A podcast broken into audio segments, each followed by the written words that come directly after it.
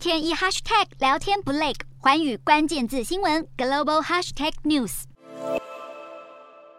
法国报纸头版印制着总统马克龙失利。法国国民议会选举第二轮投票中，马克龙率领的执政阵营同在联盟取得两百四十五席，席次虽然最多，但距离过半却差了四十多席。这是法国二十年来首度出现总统的政党没能在国会过半。这次投票结果是法国选民对马克龙的严厉警告。执政阵营除了席次大跌，现任内阁阁员有三人落马，也显示选民对马克龙日益不满。许多选民不是不投票，就是投给激进反对党。这次投。投票率只有四成六，是一九五八年以来第二低。而法国极右派国民联盟在国会选举中取得历史性的成功，议员人数翻了超过十倍。民众对马克龙普遍失望，因为生活成本增加的因素而引起的民怨，已经让国民联盟领袖雷朋在四月的总统选举囊括百分之四十二得票率。这次他乘胜追击，他的政党赢得国会八十九席，远高于二零一二年的两席和二零一七年的八席。雷朋更表示，他们实现了三个目标，让马克龙成为少数总统无法掌控权力，同时也追求攸关民主复兴的政治重组。由于马克龙的同在联盟没能超越过半门槛两百八十九席，在推行法案上必须与其他党团结盟，否则施政将有困难，也显示了民众对于他的不满。